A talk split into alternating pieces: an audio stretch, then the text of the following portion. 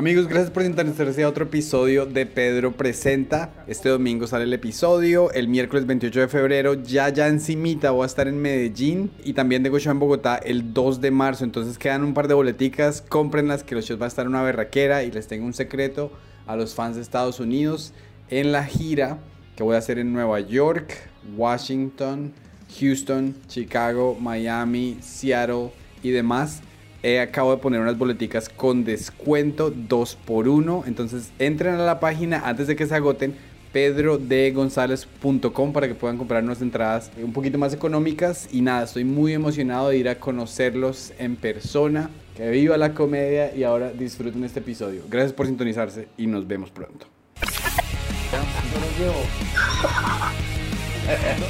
me odia.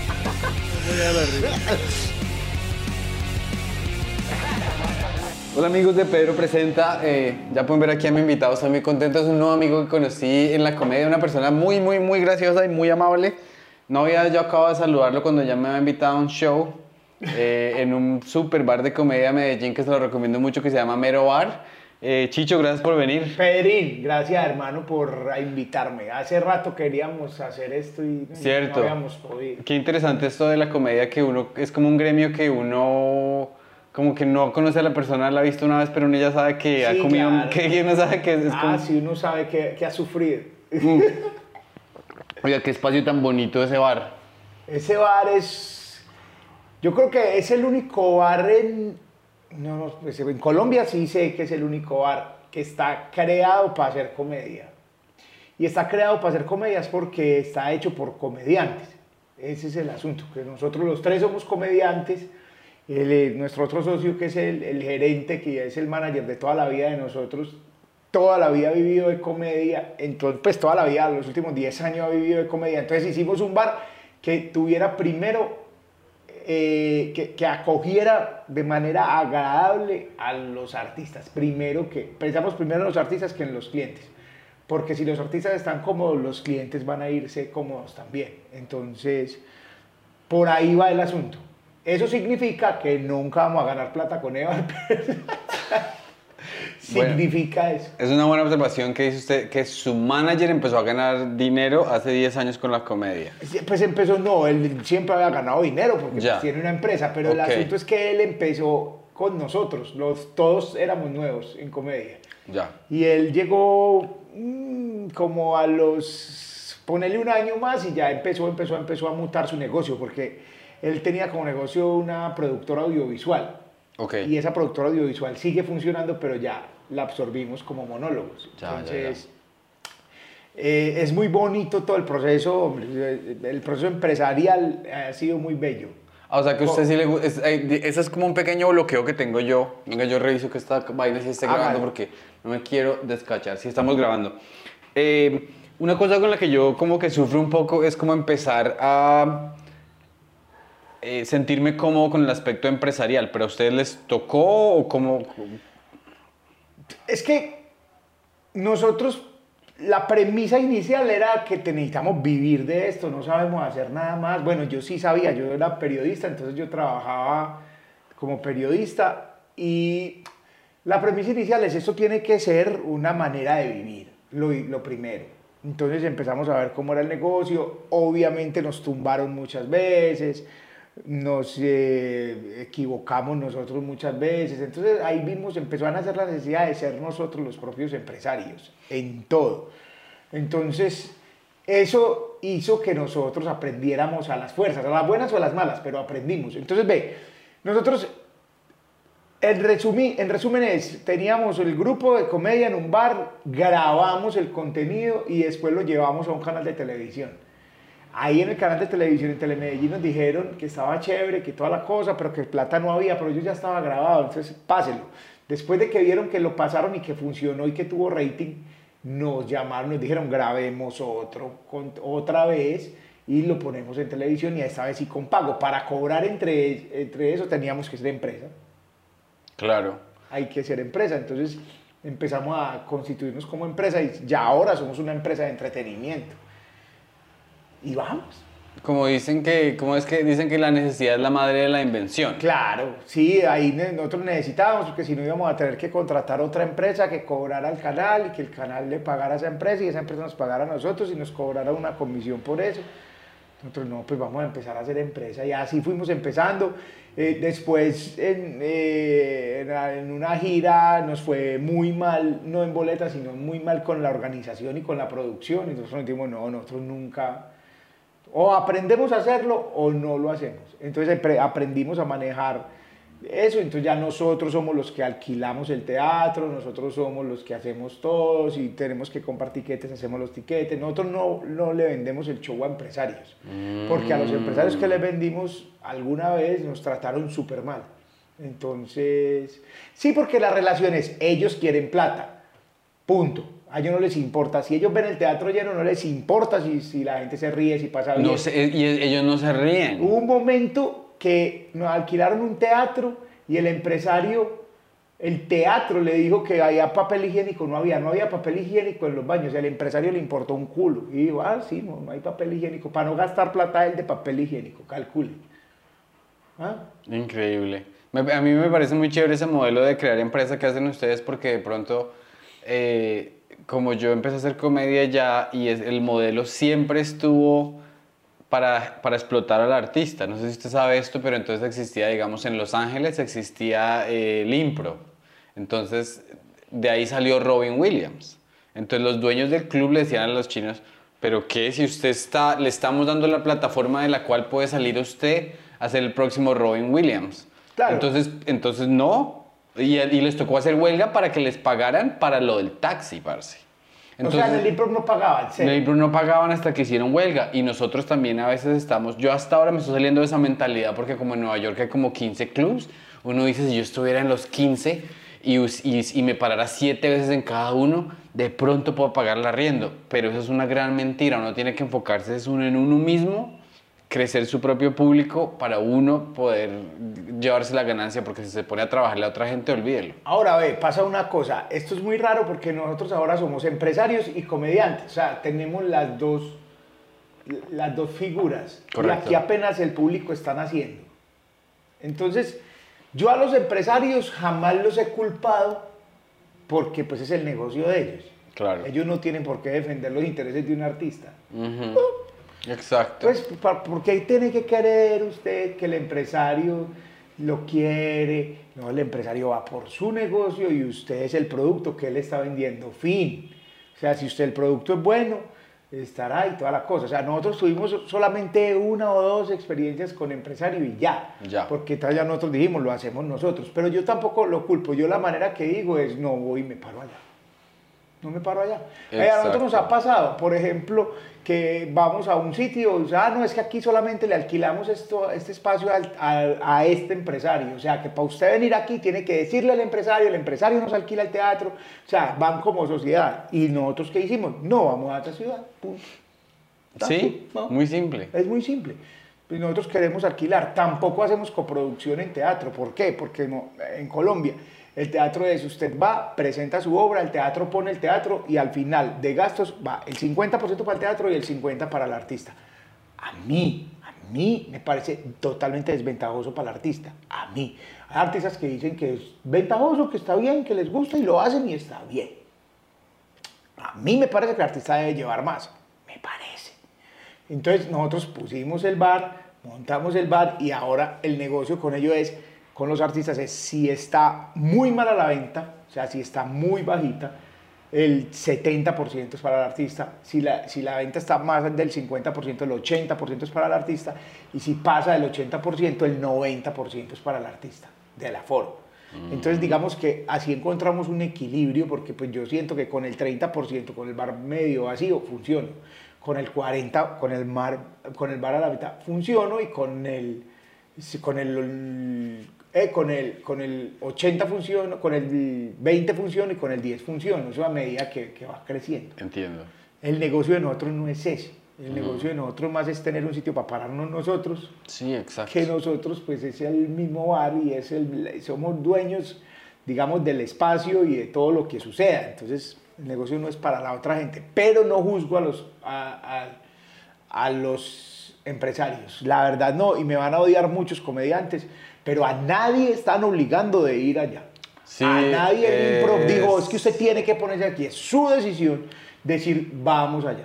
Es verdad, es, decisión. verdad. Es un, es un bloqueo mental Sí, que claro. se pone uno porque uno dice, Ah, si no es es, allá, que a mí- entonces es no". que va a venir Hollywood y me va a descubrir, o va a venir Caracol. y ellos tienen muchas cosas en su cabeza y un- el, el empresario es, uno mismo tiene que ser su promotor principal. Y si usted cree que el camino es regalar el trabajo, porque no hay ninguna otra no hay ningún otro, otra palabra para decirle, si el camino es regalar el trabajo, regálelo. Está bien, yo tampoco juzgo que usted regale el trabajo. Es su Claro. trabajo, yo por qué voy a juzgarlo. Ah, es que usted regala el trabajo. No lo entiendo, Claro. no lo entiendo. No entiendo el que regala el trabajo, es que para ver si de pronto lo ven. Yo no lo entiendo. Sí, sí, sí, no. No, lo he hecho así, Claro. pero lo apoyo hoy firme. Claro. Y pasa muchas veces en el bar, por ejemplo. Nosotros tenemos en el bar, queremos hacer que el Open sea pagando. En ninguna parte del mundo me han dicho que un Open de, de profesional o amateur sea con boletería, que la gente vaya y... En- hemos no, hecho en Estados Unidos no. Pero debería ser así porque es un show, huevón. Claro, O sea, hemos hecho varios, hemos tratado, por eso le apuntamos mucho a que sean profesionales. No es que también, ah, es que ustedes no llevan sino a los mismos. No, le apuntamos a que sean profesionales, que los profesionales vayan y prueben material allá y que esa prueba material también tenga una recompensa para ellos. O sea, más allá del video que graban, de las risas que, se- que logran. En el mundo no se maneja así, nosotros queremos manejarlo así, pero hay momentos en que ni así se venden boletas, entonces lo que hace es que cada uno de los comediantes cita a su gente, está, y ahí el pago es menos. Claro. Pero si se llena, el pago es para todos. Sí, pero sí. sí, sí, lo, que, lo, que, lo que haya. Pero yo soy de los que digo que hay que cultivarle a la gente que pague por el show. Tiene- Eso es lo más razón. importante. Que usted se va a parar por allá y dice, voy a pagar. Sí, sí, sí. Bueno, ahorita soy un empresario y todo, pero me interesa también mucho saber de Chicho Niño, por ejemplo. Me puse a ver unos shorts suyos y usted decía de... Hablaba mucho de ir a... eh, hablaban mucho, no sino hablaba de ir al Club Ballenitas y de la agüita del mango. En Eh. dos, o sea, de 10 de 10 cortos que vi yo, dos estaban relacionados con, bac- con, con lo insalubre que, era la, que fue la infancia de uno. Claro, y ve y eso hace parte de una obra que voy a grabar este año. Esa, qué chévere. Esa obra ya está grabada, me salvó la vida en pandemia, porque quedó grabada la primera toma, Riaño me compró esa obra para su plataforma, después la vendimos en otra plataforma, después montamos unos pedazos, pero pues se llama El Gordito del Salón, y básicamente es eso. Es que la vida a nosotros, a una generación, seguramente esa generación también va, va a decir eso, pero a una generación nos hizo bullying parejo. Nosotros nos criamos con situaciones muy adversas, muy adversas.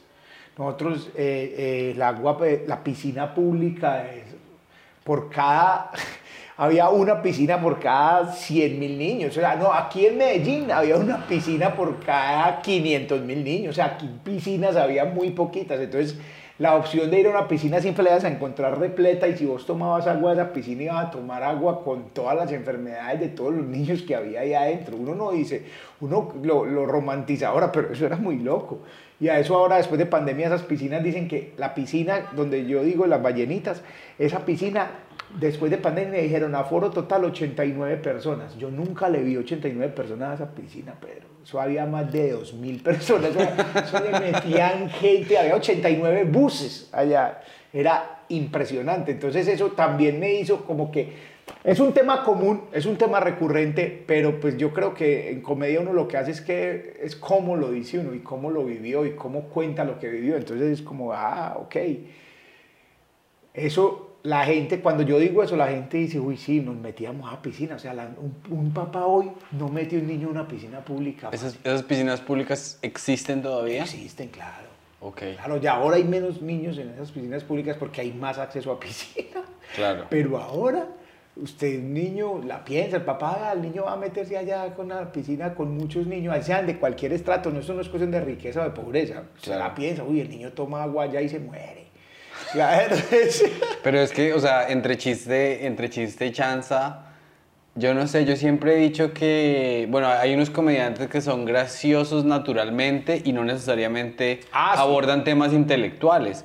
Pero cuando usted está hablando lo de los estafilococos, primero que todo esa palabra no se la sabe todo el mundo. Ah, sí, claro. Segundo que todo, eh, a mí, yo me leí un artículo eh, en el New York Times que hablaba de que, digamos, a los, a los niños los doctores les estaban aconsejando que digamos si hay una piel de oveja o algo así o, contacto natural con los animales, que eso es muy bueno por lo que genera inmunidad a los niños y eso tampoco lo sabe todo el mundo. Entonces entre chiste y chanza, cuando yo lo escucho hablar a usted o cuando he escuchado las rutinas de Adrián, que se considera que no, que el comediante es un huevón, que era un hippie, que era un señor que, que, le tocaba yo no sé qué, que es un, un marica que se, se, para ahí a echar chiste y a tomar cerveza, pero hay Usted, usted dice que, que hay un grado de, de, elevación intelectual en los comediantes o, que no necesariamente, no no es requisito, pero, No, pero uno sí, o sea, la comedia es primero honesta y la segunda va al ridículo muchas veces, pero tampoco es ir haciendo el ridículo porque, ajá, hay unos puntos en los que uno dice, bueno, yo aquí me exagero y, y esa exageración está completamente traída en los cabellos, pero la otra es esa, y esa línea salió más que todo fue en la pandemia, eso al principio no estaba, pero en la pandemia mencionaron el tema de la inmunidad de rebaño.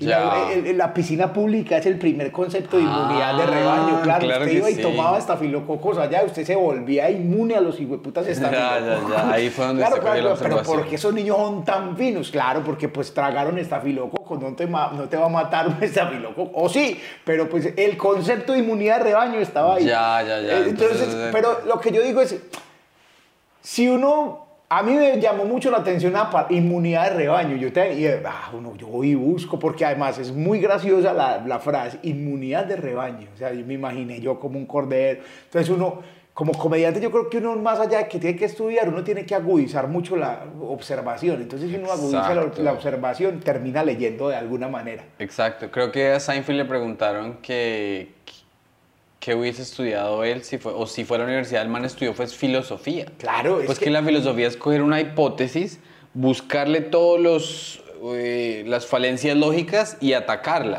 Mira, es, ¿cierto? Yo creo que los comediantes finalmente vuelven filósofos o son filósofos. Lo que pasa es que hay cosas. Pero por ejemplo, George Carlin al final no era, no era lo que hacía reír, sino que quería ir la gente a verlo hablar, no más. Más allá de la risa.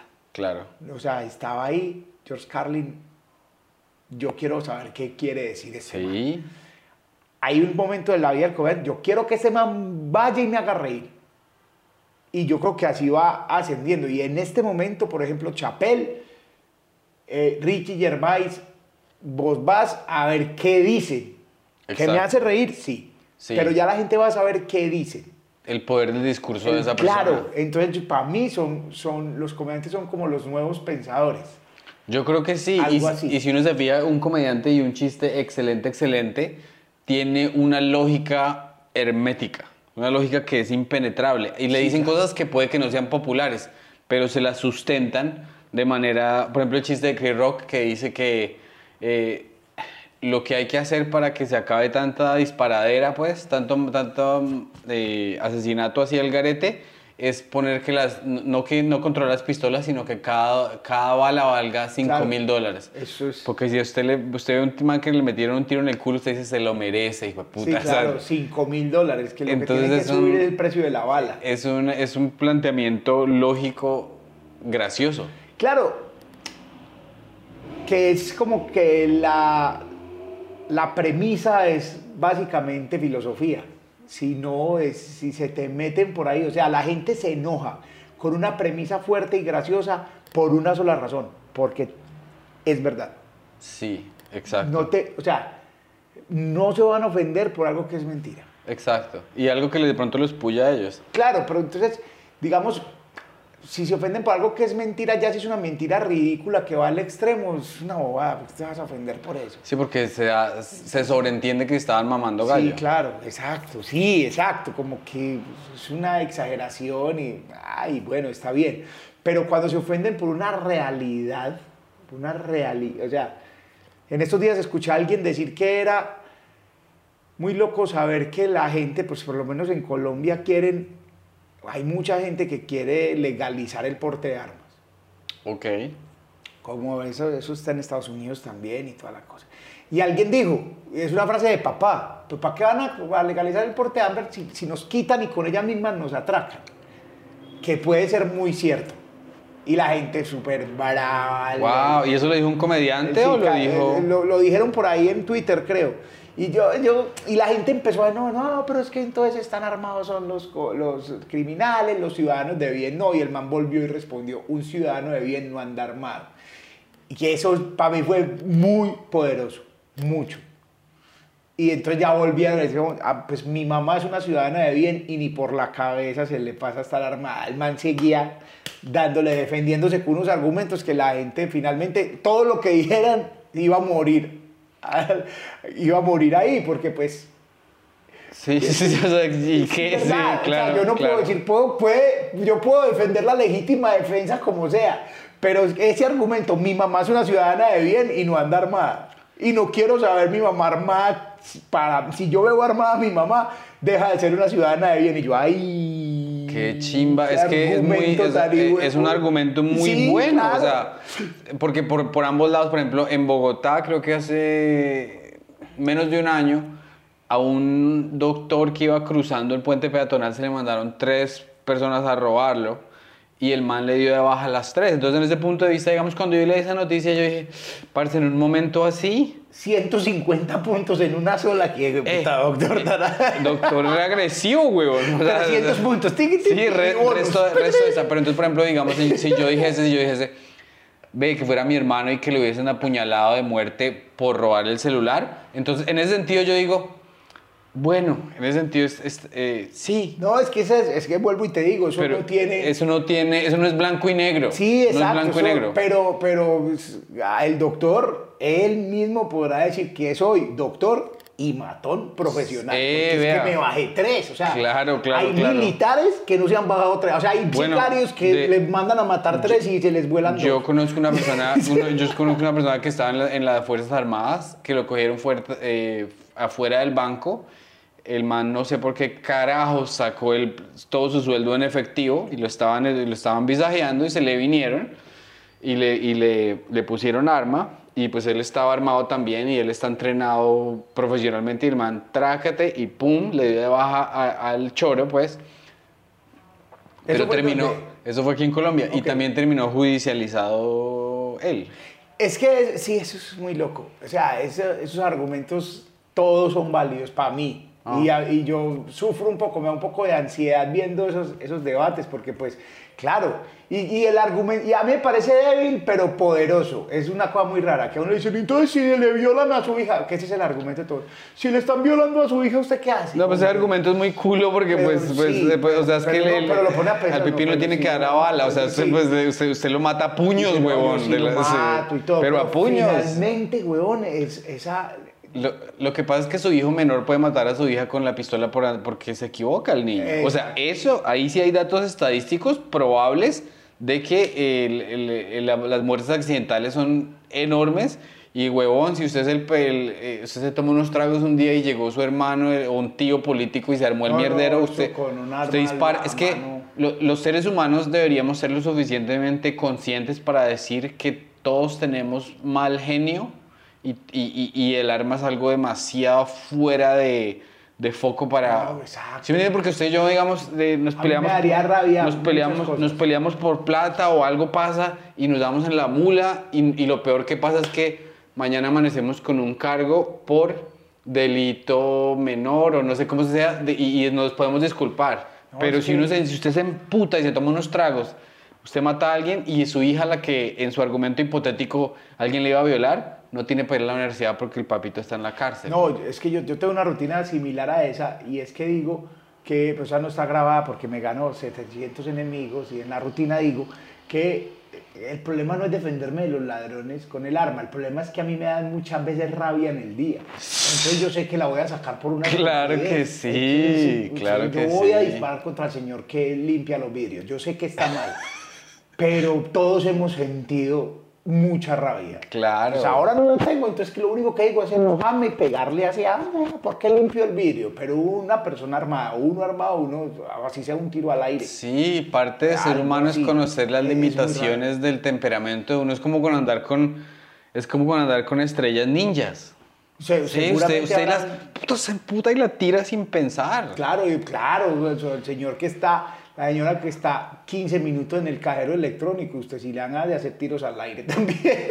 o sea, el problema no es lo que hagas con el arma cuando estás en peligro, es cuando te da rabia. Claro, el problema ese es el problema. Claro, claro que sí. Yo no voy a decir esto nunca, eh, pues estoy diciendo aquí, pues es una rutina, es comedia, ¿no? No estoy diciendo que voy a salir a matar gente que limpia vidrio. Sí, claro. Pero pues va por ahí, por el lado, que, que uno dice, sí, claro, es que la defensa y que toda esa vuelta, pero... ¿Y estamos en proceso de legislación? No, yo no sé. Yo la verdad no, no creo que aquí haya todavía proceso de legislación. Pues igual aquí el porte de armas es más que normal. Mm. Aquí vos ves un atraco. Pues, además, aquí utilizan armas para robar relojes, para robar. O sea, que yo digo, no, para sacar un arma tiene que ser un gran robo. Mm. Pero acá para el robo hormiga, si se llama así, también utilizan armas. ¿En serio? Sí, en Colombia utilizan armas para un robo de, entrar a un restaurante por un celular y todo. A mí me parece un poco exagerado. ¿Has vez han robado? Me robaron. Sí, pero sin, eh, sin apuntarme. Me robaron, una vez abrieron el carro y se llevaron lo que teníamos. Y una vez robaron a mi mamá, yo estando muy niño estaban, pero con un cuchillo. Y mi mamá... ¿Y usted estaba presente? Yo estaba ahí. Ajá. Y entonces el man con el cuchillo hasta distancia y decía que me iba a chuzar a mí o a ella. Y ella estaba, muy asustadita. Pudimos correr, mi mamá... ¿Qué les quitaron? Una cadenita que, que, tenía mi mamá. Él iba era por esa cadenita. Ya. Pero lo, loco es que no se me acercó a mí, ya. sino que era a esta distancia. Sí, o sea, estábamos muy lejos. La puñalada podría pasar, pero podríamos haber corrido, pero pues se asustó. Él es como yo sacarte una desde aquí, sí, es mucha reacción. Muchas cosas, claro. Mucha, pero, pero esas fueron las dos únicas, creo, sí, creo. Eh, ¿Y usted, usted guardó, recuerda guardar rencor? Que uno de niños uno hace planes de venganza y cómo se va a proteger en el futuro y tal. Ve, yo soy de, yo soy de memoria muy corta. Yo el rencor me dura dos días. qué bonito, huevón. Qué, bonito porque Con lo que sea. Como que, ay, yo para que yo que en este momento recuerde, yo creo que yo no tengo enemigos, pues yo no...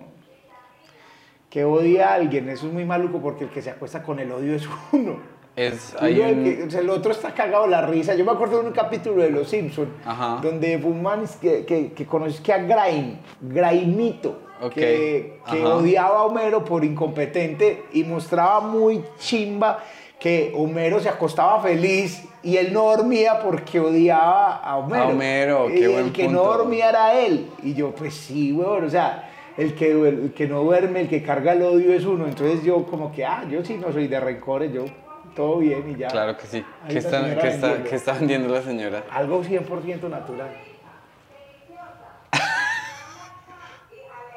ah, gelatina. Gelatina. Gelatina de jalea blanca y de jalea negra. Ah, vaya pues.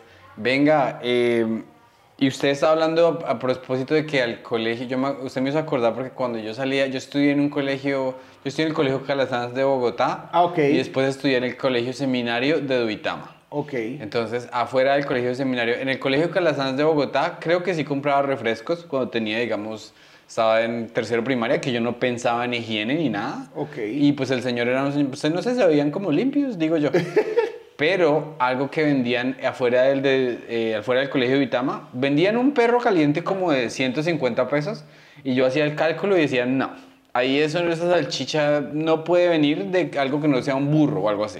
Entonces ese no lo compraba y, y, yo tenía un amigo gordito que el man se empujaba tres.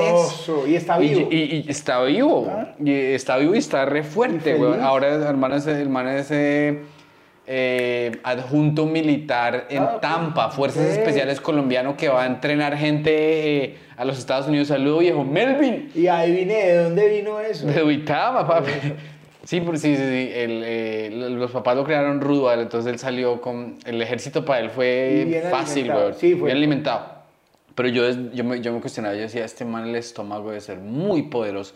Y otra cosa que vendían, que eso sí me hacía explotar el cerebro, vendían un ponche, huevón. Era un ponche blanco, pero al final tenía como una, una esta de mermelada. Y dentro de la bolsa, una canica, huevón. Sí. O sea, ellos también vendían helados con canica. O sea, ¿sabe que eso era O sea, Sí, se en, esta- Estados. Unidos se traga una canica y lo demandan y la meten en la cárcel. claro. Es súper insalubre y peligroso para los niños. No, empezar por ponche, que es un alimento descompuesto y con licor. O sea, ya, listo. Qué entrada, asco, o sea, weón, ¿Cómo puta qué era asco. legal esto? O sea, era una, es, el ponche es una, una mezcla letal. Ajá. O sea, eso puede ser comida para castigar gente. En serio, güey. Entonces nos daban eso. O sea, nos dejaban el libre, la libre venta a la del colegio. O sea, yo creo que para tomar ponche había que tener una mínima responsabilidad.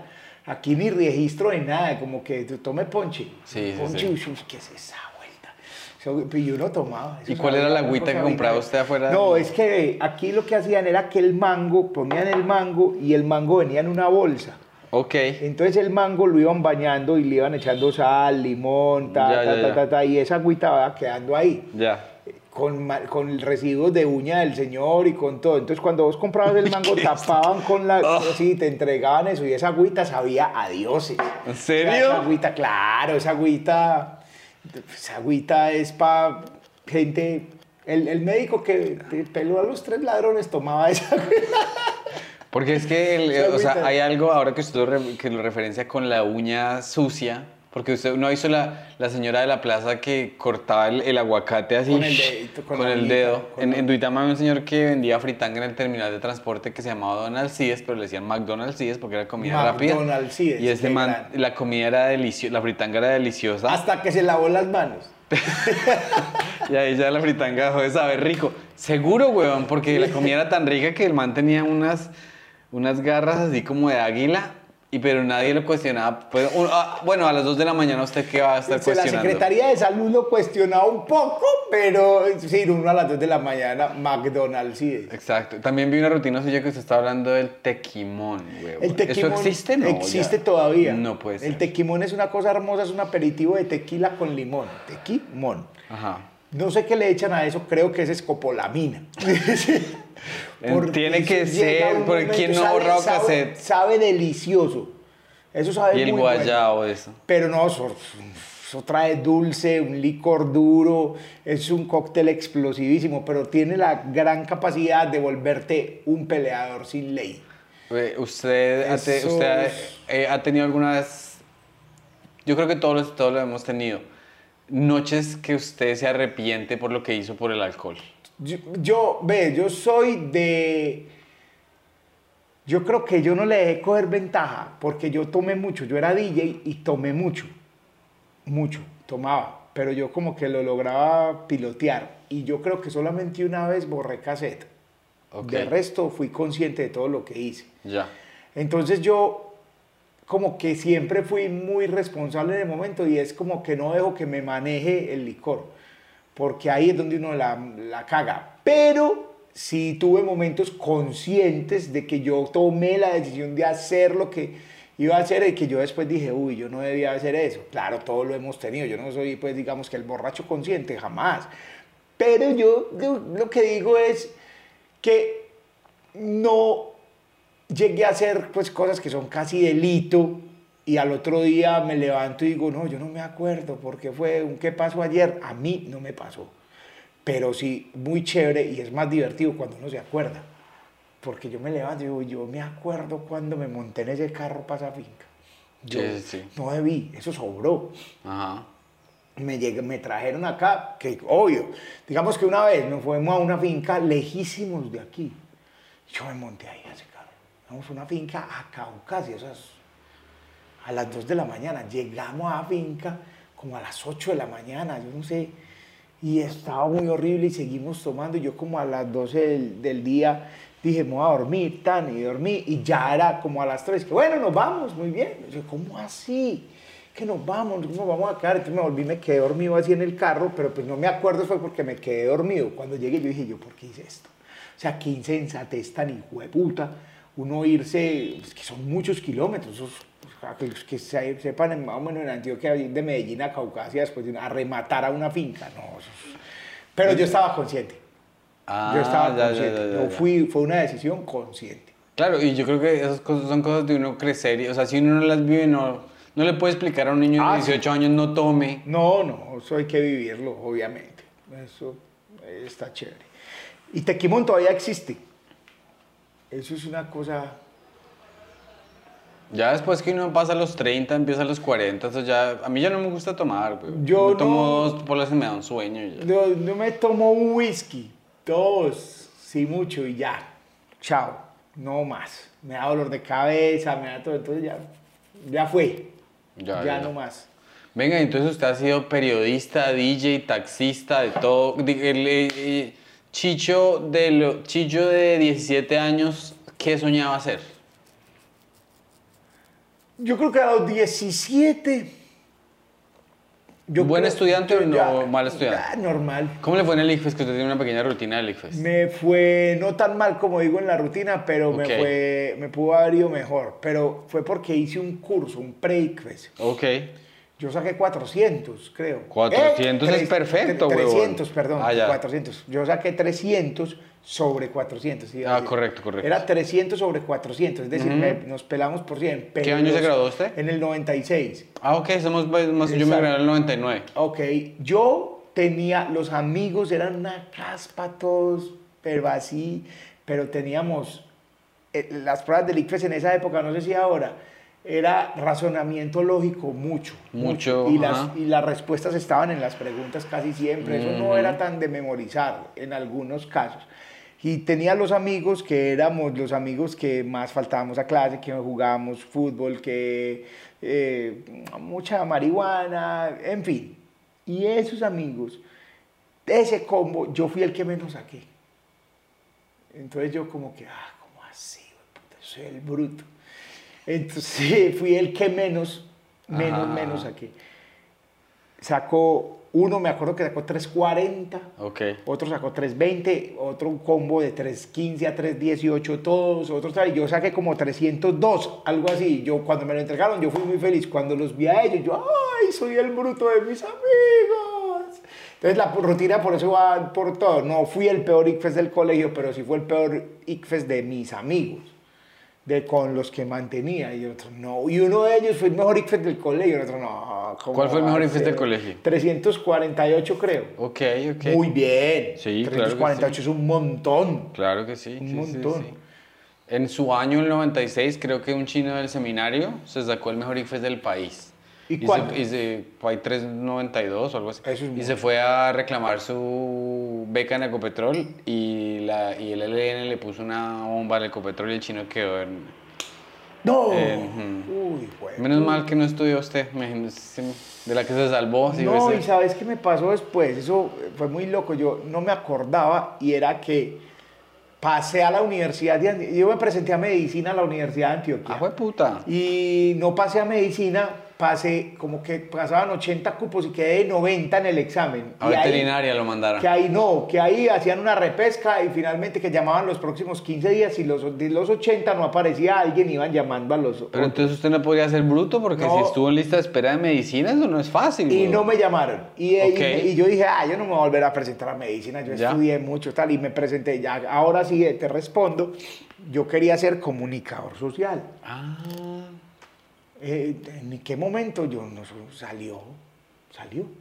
Y entonces yo dije, vamos a presentarnos a comunicación social. Entonces en comunicación social estaban en paro, un paro de la Universidad de Antioquia los afectó, entonces cerraron las matrículas de comunicación social mientras estabilizaban el semestre. Y yo, pero si yo tengo que pasar, tengo que estudiar. Entonces fui y miré qué es parecido a comunicación social. Y encontré una palabra que decía trabajo social. Y yo, este fue, voy a Ay, presentar a madre. eso. Y Claro. me presenté a trabajo social y quedé de segundo en el examen de trabajo social en la Universidad de Antioquia. ajá. Y yo estaba en una fila y... No, uno iba y reclamaba presencial el resultado Ok. en la Universidad de Antioquia. Ya, ya. Era una fila, tan, entonces acá el resultado, en unas listas afuera. Yo, ahí está, vaya al bloque 16, fui al bloque 16, haga esa fila, fui a esa fila y me entregaron un sobrecito. Yo, ¿qué será esto? Y abrí el sobrecito y me decía, usted por su puntaje en el examen accede a una beca que se llama la beca Andrés Bello. Úpale. Y yo, ¿qué? ¿Y esto qué es? Fui a una, una ventanilla siguiente y me dijo, nada, usted es una beca Andrés Bello, mantenga el promedio y lo va a tener siempre. Aquí está, ya, va- vaya allá y se matricula, cero pesos. La- Wow. Pues ahí igual se pagaba muy poco. Sí, claro, porque eso se hace por, por extra, pues le, le hacen análisis ya, financiero a la ¿sabes qué familia, Es ¿no? una cosa, hermano, que, que yo me acuerdo mucho de mi abuelo de esa época, pues de mi abuelo de esa época y de esta, es mi mismo abuelo en las dos épocas. Pero que esa época mi abuelo dijo una cosa y es que cuando yo pasé y me dieron la beca y todo bien, después la perdí porque no sostuve el, el, el promedio, hay que pasar unos papeles porque como es universidad pública, de acuerdo a donde usted viva y cómo sea la vuelta y su situación social y su situación socioeconómica, paga. Claro, subsidio, pues. Yo me acuerdo que en esa época había pagar semestres de mil pesos, pagar semestres como de 70 mil, pagar semestres y lo máximo era 320 mil. Nosotros vivíamos en una, nosotros, mi papá era, mi abuelo era taxista, nosotros todos hemos camellado y toda la vuelta, pero vivíamos en una casa como estrato 3 o 4. Entonces mi abuelo decía, nosotros somos pobres, pero estamos viviendo aquí y usted no diga mentiras. Pudimos haber pasado la cuenta de servicios de una casa de una tía pobre y toda la vuelta. Usted no, pida, no diga mentiras. Y usted está vive aquí, sacamos la plata para pagar. Entonces pagué como 320 mil, que era la máxima. Esos semestres, después me volvieron a becar y todo, pero me acuerdo mucho que mi abuelo digo, no, no, ¿por qué le va a robar? Eso es educación pública. Si podemos, paguemos. Pero eso es una buena lección. Es bacano porque eso es la manera de que me enseñó mi abuelo, que uno tiene que respetar la fila.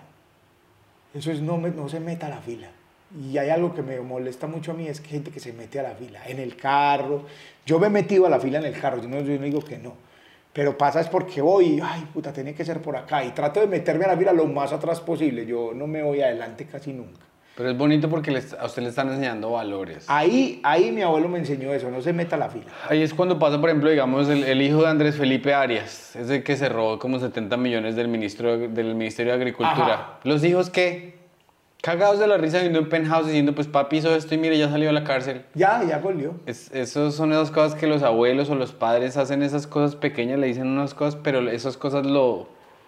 Eso Lo es- enseñan. ah, Eso es muy loco. A mí me. Yo, yo creo que yo alguna vez voy a hacer una, stand, una obra de stand-up que se llama. La te- tengo por acá las notas. Se llama Mi abuelo tenía una frase para eso. Y es que siempre mi abuelo tenía una frase para algo. Él Mm. vive, ahora, pues ahora está muy desmemoriado. Pero él siempre tenía una frase. Entonces yo miro y cuando estamos hablando y me río de algo, tal, me acuerdo, yo les digo a mis amigos, mi abuelo tenía una frase para eso. Y todo el mundo mira, ¿qué, qué frase tenía? Quiero alguna vez hacer esa, esa obra. Qué bonito. ¿Usted Está creció con él? difícil. En la- en la yo misma casa, pues. Sí, sí Ok. el- el- mi papá y mi mamá se separaron y yo me fui a vivir con mi mamá a la casa de mi abuelo y mi abuela. Entonces mi abuelo y mi abuela me cuidaron todo el tiempo. Entonces, por eso mi abuelo tenía una frase para eso. Y, y o sea que sí, el- su abuelo fue una segun- segunda figura paterna, pues. Sí, claro, totalmente. Yo le digo papá. Es- y a mi abuela mamá. Entonces me volví como hermano de mis tíos. Es muy raro. Ah, qué chimba, güey. Sí. No, pero es bonito, es bonito el- ese, ese núcleo familiar que se mantiene aquí en Colombia, es chévere. Sí, es verdad, pero uno se va dando cuenta que eso ya cada vez se debilita y se debilita. Las generaciones que vienen, los primos, los sobrinos, no van donde los abuelos. No, Y no eso es raro, sí. Y, no sé, que termina que la hija se va a estudiar a Alemania y... Todo es muy raro. De- Todo, la, la, la unidad familiar, yo no sé si era buena o mala, la verdad. Como sociedad, no sé. Porque pues eso puede hacer mucho daño. Que, que, que el apego familiar, re tóxicos. Claro, entonces eso puede ser también malo. Como que, como Sí. que ay, mamá, y construye aquí arriba y entonces cuídeme el niño. Y entonces acá. Eh, y entonces el ese es el favorito y que- No, que y se están me- peleando allá esta y el esposo acá en el segundo piso y entonces van y entonces comen aquí. Entonces eso, no, yo sí tengo casa, yo también digo en una rutina, si su casa es en el segundo piso de sus papás, usted no tiene casa. Sí, mágica, tiene toda la razón. Y eso Pero es también una- se emputaron cuando dije eso. Es una frase muy típica de, bueno, no es una típica, no sé si que la dijo, pero la dijo como que eh, Benjam- Benjamin Franklin, el- el- ese prócer de la independencia allá en Estados Unidos, que el man dijo que el- los invitados a la casa son como el pescado. Me imagino que dijo eso cuando no había refrigeradores. Sí, claro. Después, después de tres días empiezan a apestar, Sí, claro, claro. Y es, tiene toda la razón. ¿verdad? ¿verdad? Tiene toda la razón. Yo, yo la verdad, mira, te voy a decir una cosa. Yo soy una persona que, así como soy de, de que mm, suelto rápido el, el odio y lo que me pasó mal lo suelto muy rápido porque me atormenta, también creo, soy de duelo rápido. Qué bien. En, en determinadas cosas, por ejemplo, salir de un trabajo que me gustaba mucho y ay, ya no, ya, duelo rápido. Proyectos de televisión, de radio, de todos que, ay, entonces uno se queda ahí, usted ve que hay gente que trabaja yo, por ejemplo, trabajé en un canal de televisión cuatro años, en otro había trabajado otros cuatro años. Entonces, yo veo que hay gente que trabaja, trabajó en esos canales cuatro años y sale y ya no, pero ¿por qué están haciendo eso mal?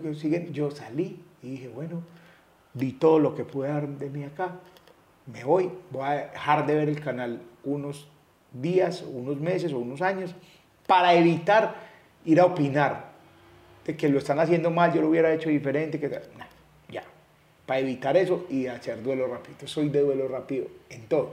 Y también soy de duelo rápido en las rupturas familiares, y en, como que, ah, parce, se fue, se fue. Entonces a mí me daba muy duro al principio que no existiera esa unidad familiar, extraño los desayunos en familia de 20 personas en la, en la familia, ya ahora somos 3, 4, ya no hay ese... Entonces yo también, eso también le hice el duelo. Sí. Listo. Es que el duelo rápido es bueno porque, digamos, en el, en el, aspecto profesional, usted se puede decir a mi trabajo que yo tanto amaba y no se, no se para de la cama en dos meses, güey. Claro. Mientras que si usted dijo, bueno, pues gracias a esta oportunidad tales, mientras todo el mundo estaba durmiendo, usted escribió un nuevo show o escribió ah, una película o algo hizo, porque es ah, que el, eh, uno sentarse a, a hacer un duelo así muy largo de algo termina usted es deprimido y, y, a mí me da mucho miedo dejarme, de, de, dejarme hundir en una depresión porque ¿quién lo saca de ahí? A, a mí me da mucho miedo la depresión, bastante miedo me da, pero me da mucho más miedo la manera como la gente trata la depresión. Eso me da más miedo. ¿Qué quiere decir con eso? que normalmente aquí la gente, o en el mundo, la gente siente que la depresión es un capricho. Y entonces, no, pues es deprimido, venga, vamos a beber. Entonces el, remedio es peor que la enfermedad. Mm. Y el entorno no está preparado, a pesar de que todo el mundo habla y habla y habla y habla de la salud mental, para atender un problema de salud mental en la familia o en el círculo cercano. Entonces, no, usted es deprimido, usted lo que está haciendo es un escándalo, usted qué es lo que está haciendo. ¿Qué pasó cerca acá un señor que dijo que se iba a lanzar desde un séptimo piso y lo primero que le dijeron de abajo, usted está llamando la atención, tírese. Se tiró. ¿En serio? Es aterrador, o sea, es más aterrador, mucho más aterrador la manera como la gente maneja esos problemas. Creo que es cosa de nuestra cultura, porque por ejemplo mi mamá es la persona más, con más empatía y más amable del mundo. es un amor y da, da todo. Pero yo le dije, mami, no sé, creo que como, que estoy yendo como deprimido, me dijo. ¿Pero por qué? O sea, como que no, como que estamos todos vivos, su esposa lo ama. Y es que eso a veces a uno se le sale de las manos, güey. O sea, eh, Yo, yo, ve, yo hago parte de muchas campañas, de varias, y he hecho parte de campañas de salud mental, pues porque en mi familia hay casos de salud mental y normalizamos esas enfermedades. O sea, para nosotros son normales. Y para que la gente tenga en cuenta es que eso es igual que, así como vos algún día amaneces con una gastritis, puedes amanecer deprimido. Exacto, porque el cerebro es otro órgano que, que tiene sus gallos como cualquier otra cosa. Y entonces, espérate, yo me acomodo esto. Y entonces, la gente no va a, a un psiquiatra o a un psicólogo porque si yo no estoy loco yo no lo necesito, yo eso se me pasa.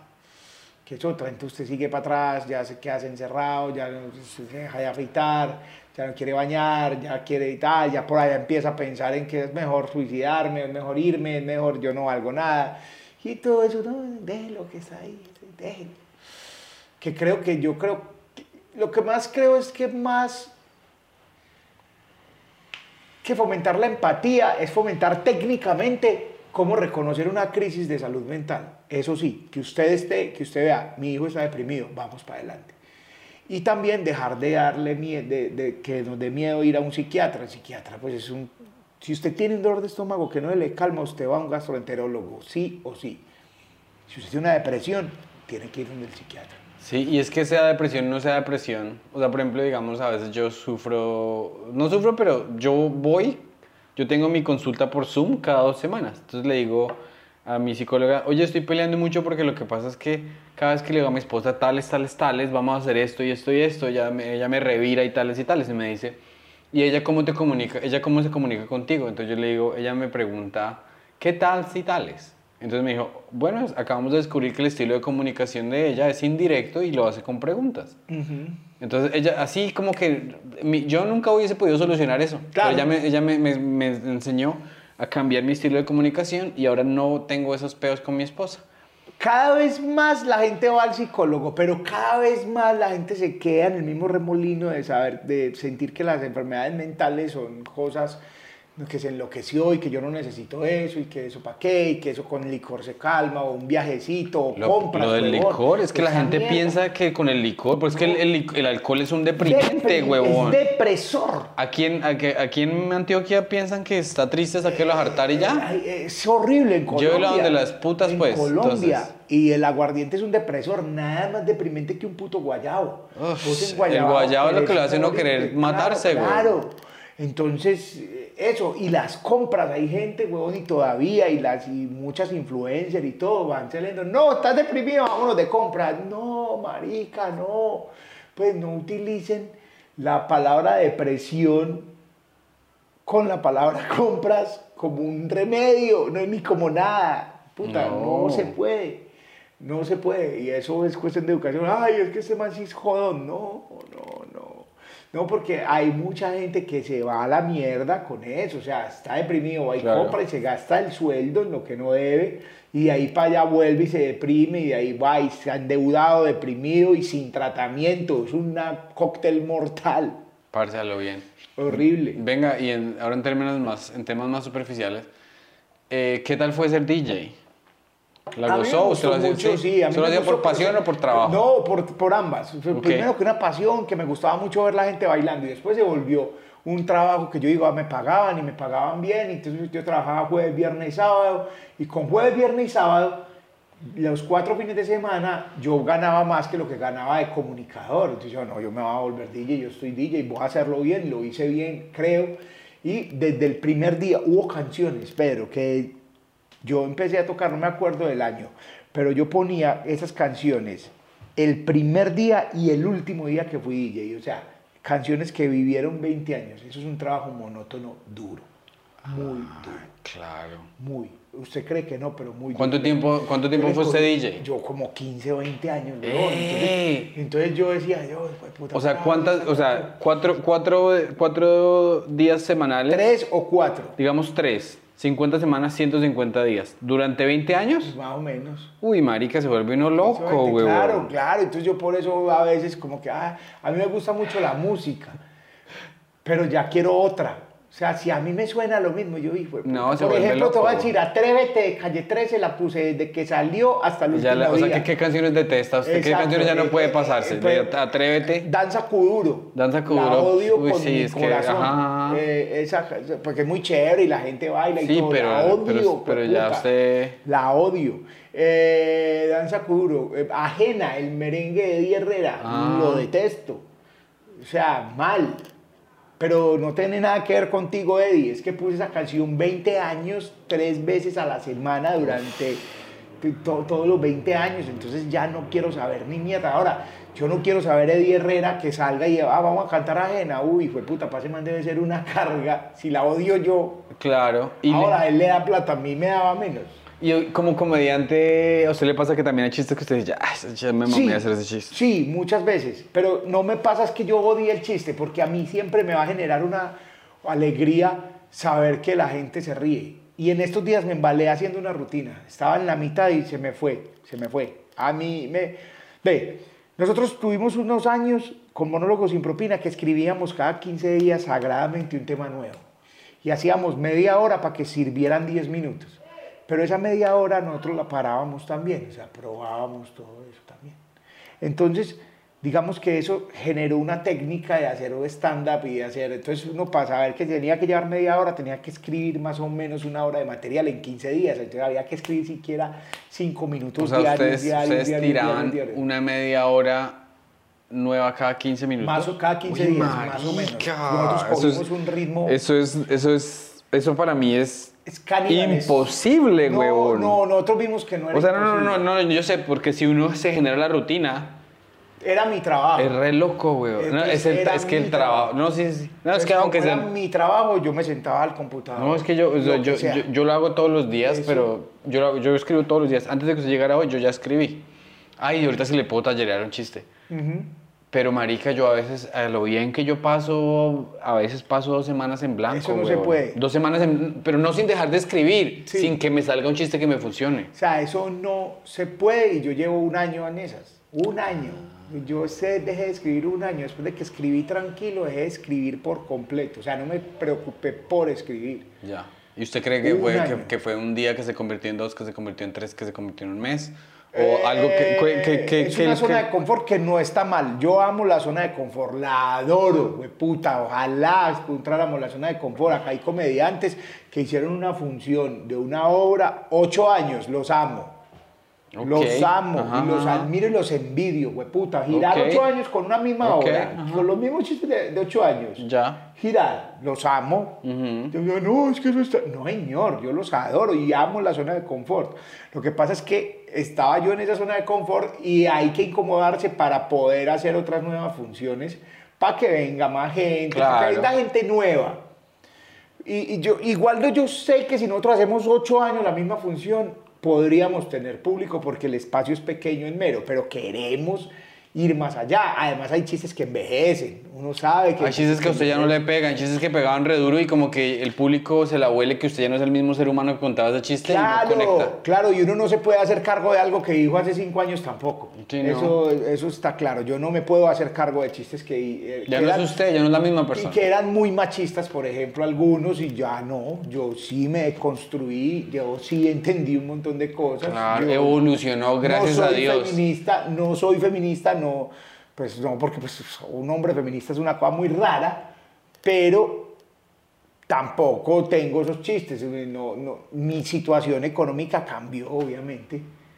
Pues sí, tengo un trabajo que me ha dado muchas cosas, más, gano más de comediante que de taxista. Ya mi visión no es la visión de un taxista.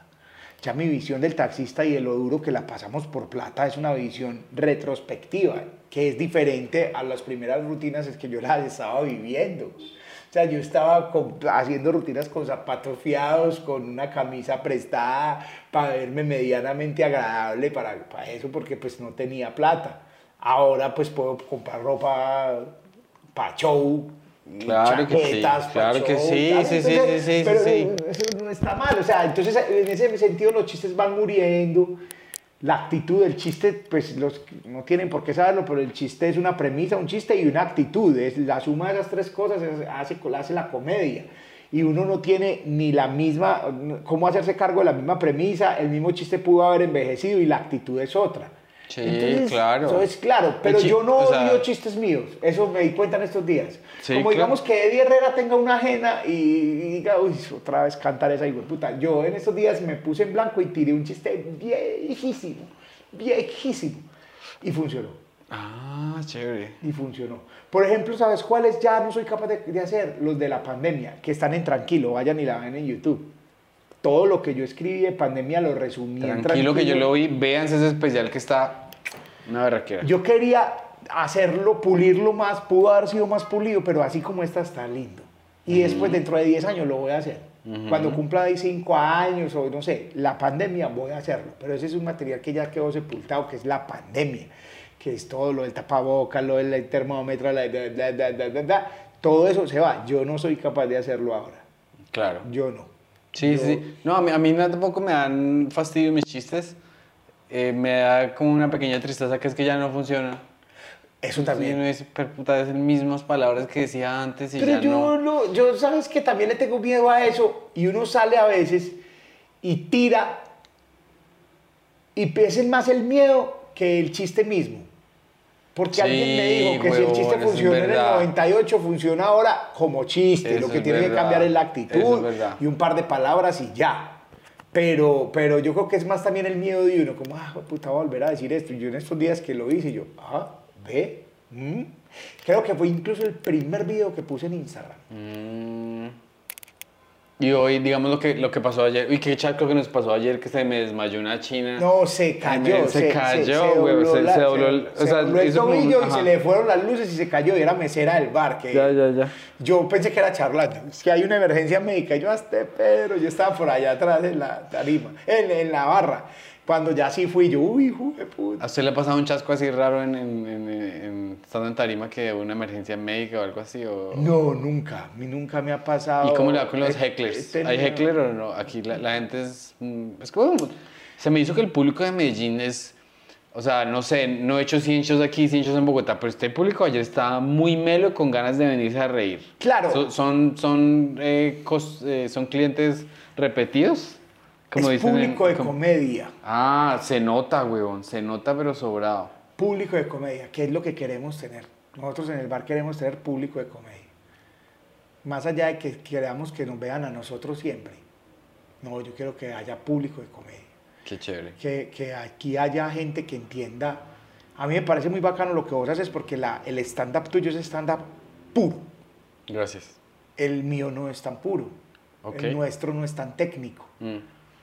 Vamos ahí, funciona, por- por- y también funciona por eso lo que funcionó lo de cada 15 días. Está duro, sabemos que todos los chistes no funcionan, pero si tenemos la técnica y somos juiciosos y profesionales técnicamente, va, a- algo funciona, algo, algo rompe. Y así nos volvimos famosos en Medellín, haciendo cada 15 días un programa diferente. No, y es que es muy bacano, o sea, el modelo, uno responde a lo que el modelo, sí, sí me entiendes, a mí me contrataran una vez al mes para ir a Miami, pues a mí me tocaría llegar con una hora pseudo nueva cada mes. Claro, Sí, y sí me antes entiendes, o sea, yo me- yo teníamos me- eso porque yo pues, me- de eso yo me- estábamos viviendo. Claro. Entonces, escriba, escriba, escriba. Ya, ya, ya, qué chimba. Eh, venga, tengo otras preguntitas aquí, ya todavía tiene un poquito de tiempo. Sí, hágale, sí, tenemos 10 minutos. Ok, bien. Pa, pa, pa, pa. Ah, esto es que, eh, que usted decía que no sé qué es un golfo. A mí se me ocurrió pequeña re- una que golfa sí, que sé que es una Go- gol, golfa. golfa sí, golfa sí que sé que es. Ah, venga, ¿le- ¿me puedo ayudar a que me talleré? Eh, A- a sí. hacer un pequeño- Aquí ya mismo. Sí, vamos aquí a ya hacerlo, mismo. Vamos a hacerlo. Que yo le dije es que em, yo no sé, usted, ¿usted qué opina de, la- de los, cuando la gente aterriza en el avión y la gente aplaude? Ah, bueno, yo tengo, opinas? tengo una rutina de eso, pero, pero bueno, te voy a decir lo que yo digo y ahí la tiramos. Ok, listo. Listo. Pero ¿cuál es su opinión en Mi- general? No, mi opinión en general es que los entiendo. Ok, bien. Mi rutina es la siguiente. Ok. Lo dije, ven, lo hice hace poquito, pero es una rutina que hice en Comedy Central hace tiempo Hágale, y la abandoné. Listo. Pero, pero yo paso muy, muy, muy ligero por ahí. Yo digo, yo aplaudo cuando el avión aterriza y la gente es, uy no, uy no, ¿qué tal? Y yo, ¿saben por qué aplaudo? Porque me vi la Sociedad de la Nieve. Ok. Y para mí es suficiente motivo para aplaudir, saber que no me tuve que comer a la señora que iba al lado, que venía oliendo más o menos. Ay, qué Entonces chimba es como chiste, que yo, yo si yo no me la comí, señora, esto es, yo aplaudo. Además, aterrizar es maravilloso. Sí, sí, y remato por allá con varias cosas diciendo que, de- que lo dicen los pilotos, que es entre charlando y en serio, tiene mucha comedia. Y es, cuando se retrasa un avión, nunca se le olvide esta frase, es preferible no despegar que no aterrizar. Y yo tiene toda la razón. O sea, si el avión no despega, ay, no, esto tan horrible, tan demorado, porque están revisando el avión, mejor que lo revisen aquí. Que revisarlo arriba es un poco más complejo. Con 300 personas a bordo, que, ah, revise la turbina aquí abajo mejor. Uno de mis chistes favoritos es eh, el suyo, que no voy a decir el remate, cuando fue usted en una pequeña avioneta, ¿para dónde fue que iba? Pa' Cur- pa' acá. Acapurganá. Lo que dice el piloto Sí, y la manera en que usted sí, lo dice, porque ese, o sea, hay que decirlo así, cortico y casual. Pero fue totalmente cierto. Yo ¿En como serio, que yo anoté, yo sí, es en serio, Es fue que muy esos son cierto. los más bonitos. No, no, no, lo voy a decir, digamos, no tengo problema. Y es que nos montamos y no había sino una cortina entre los que fueron a Capurganá y a Nibanuquí. La, la- es un avión pequeñita, le dicen avioneta que no se dice. Pequeñito, tal, nosotros nos sentamos y es una, una cortina, el piloto entra, cierra la cortina, se sienta y el man se sienta y, tal, y suena... Y dice, ve, esto se dañó. Y yo, ¿Qué? Yo miro los digo, ¿qué se dañó? Y puta, pudo haber sido el botón de la miedo. camisa, pero pudo haber sido el altímetro. o sea, uy, este viejo, hijo de puta, ¿cómo es? Me gusta mucho. Chévere, chévere. Bueno, yo creo que ya cerremos porque Llevamos un buen ratico. Marica, qué chimba hablar No, acá. qué bueno, espero que nos veamos. Claro que sí, que trabajemos sí, juntos, que que hagamos muchas cosas. sí, claro. Cuéntale a la gente pues, que de dónde, va, dónde va a estar, de dónde lo pueden seguir. Y, Ah, bueno, síganme en arroba Chicho Arias R. Así aparezco en todas las redes sociales, en Facebook, en Instagram, en Twitter, en TikTok, a, a Chicho Arias R. Y de, cuando estén en Medellín, vengan a Mero Bar, que es el, me- el bar de comedia que tenemos con monólogos sin propina, arroba mono sin propina, que tenemos funciones de stand-up comedy y grabación del podcast que se viralizaron ambas, que nos parece súper bonito que eso nos pase nueve años después, virales después de viejitos, con ambas cosas, o sea, haciendo stand-up y cabareteo, que Pasaron lo hace años mucho. que se viralizara. Sí, pues digamos viralizar en redes sociales, porque Ya. siempre en televisión nos ha ido bien y todo, pero ahora como que en redes sociales que lo ven a uno en la calle, yo lo vi a usted en TikTok, ay, qué buena entrevista, porque el, el podcast es de entrevistas. Qué buena entrevista, pero ya llevan nueve, nueve años de cancha. nueve años dándole. Es como decir al, al suplente que lo metieron al Super Bowl, pero fue suplente por nueve años, y lo metieron al Super Bowl y el man hizo 10 touchdowns. Exacto, nueve, nueve años dándole y pues si vamos a seguir, todavía falta mucho por hacer. Eh, yo espero trabajar 15 años. ¿Usted quiere 15 más? No, no, 15 más, por huevón, ya llevo nueve, seis más y chao. ¿Seis Pedro. más? Sí, ya y, no re- más. y, y entonces, ¿cuál es el, el, el, el sueño? ¿Se No, yo no sé, en yo no sé cómo me voy a retirar, casita pero yo creo que sí. yo siempre que- decía que quiere una Sí, en yo el también quiero una casa en el campo y, y trabajarlo justo por ahí dentro de seis o siete años. ¿Sabes por qué? Para estar aliviado. Pues retirarme aliviado, yo quiero retirarme aliviado. Y si no retirarme, no trabajar a este ritmo. Es que, es que la comedia, la- eh, con la comedia se voltea duro, Duro, duro, muy duro, duro. duro, todos Pues, los días. todo- o sea, ahorita se va usted, yo reviso este video. Después reviso los sets de yo no sé qué. Después me paro. Después mañana arranco para Orlando para lo de Fox News. Y es así porque uno, como, como es tan difícil llegar a algún lado en este campo, uno ya anda como desesperadito, como una, como una ardilla buscando Eso quiero además también, que dentro de 5 o 6 años yo ya pueda decir, ya no hago nada más, no quiero aprender nada más, no quiero saber qué es el algoritmo, no quiero saber cómo se subtitula un video, no quiero saber cómo es que hay que pegar nada más. Con lo que hay, si quieren ir a verme a un bar de 20 personas allá y con eso, con eso compro la carne para mi familia, con eso como carne. Si no va para comprar huevos, compro huevos. Si va para que se vean mil personas, pero con eso hay. Mi impulso va a llegar hasta dentro de cinco años. Ya ahí ya la cojo suave y voy a hacer un show y van, bien. Si no va, bueno, listo. Entonces ya tengo una casa y miraré si hago Uber o si hago alguna cosa. Pero espero yo, yo, posiblemente dentro de siete años estén acá diciendo, ay, usted no decía que se iba a retirar, ay, posiblemente, pero mi proyecto es en seis años, chao. Bonito, es bonito. Pues a eh, los 50, Pedro. Sí, y no dejar que el egocentrismo se lo lleve a uno, porque por ejemplo me contaron por ahí una persona que estaba con, eh, no le voy a decir el nombre, pero el, el- el- el- digo, le voy a dar las siglas. Eh, un presentador muy famoso latino y es eh, DF. Ah, ok. No, no es, el D no es un nombre, sino es un... Sí, sí, ya. Como mister. Sí, ya sé. Y DF como que no, que es que ya no me llaman, que me siento yo no sé qué. Yo vi el video. Ah, ¿sí? Sí, Bueno, yo vi el o video. sea, Ay, eh, yo, no quiero, yo, no quiero llegar a eso tampoco. Yo, Como a- Para mí, lo que pasa es que ahí es donde se gana uno muchos enemigos. Cuando dice estas cosas. Ok. Pero para mí, romantizar trabajar después de la jubilación es que la jubilación es un límite que puso la ley, pero que también está poniendo la vida. O sea, la jubilación es coger la suave a los 62 años, disfrutar las cosas de la vida, planear un retiro de de digno y aprender a hacer cosas que te entretengan más adelante. Eh, pinte y, y nunca piensen vender esa mierda. Si yo, no, si yo no logré lo que sea que, que sea, a los 62 años, yo no creo que ya lo vaya a lograr. Exacto. Yo no creo que ya lo También pues relájese porque marica camionetas, pues siempre va a salir una camioneta nueva más cara y una, y una ropa más cara y aprenda a estar contento con lo que uno tiene también. No, y obviamente, pues yo estoy segurísimo que nos van a dejar de llamar, estoy segurísimo que se van a dejar de reír con los chistes de nosotros en algún momento. Seguro. Van a decir, ah, ese man pues, fue muy bonito, pero ya. van a decir. ¿Por qué? Porque yo voy a dejar de escribir en algún momento. Entonces estos chistes se van a envejecer. Que llego a un punto en que sí, todo bien y ya me retiro y les dejo, ahí está. Y, y quieren ir a oír esos chistes otra vez, yo voy y los hago. Pero yo sí creo que a los 50 es una edad como que tan... No, y, claro. qué, y qué bonito estar en su finquita con, con Perla, Y con la, con la tranquilos. perrita, y pues, mm, cuando haya nietos. Claro, nietos, como relajado, yo ya Haciendo un no... asadito. Ya basta, o sin sea... tener que decir, pues contenido. Eso, exacto, eso quiero yo en este momento. Dentro de cinco años no me puedo hacer cargo de esto que estoy diciendo, pero eso quiero, tampoco me obsesiona.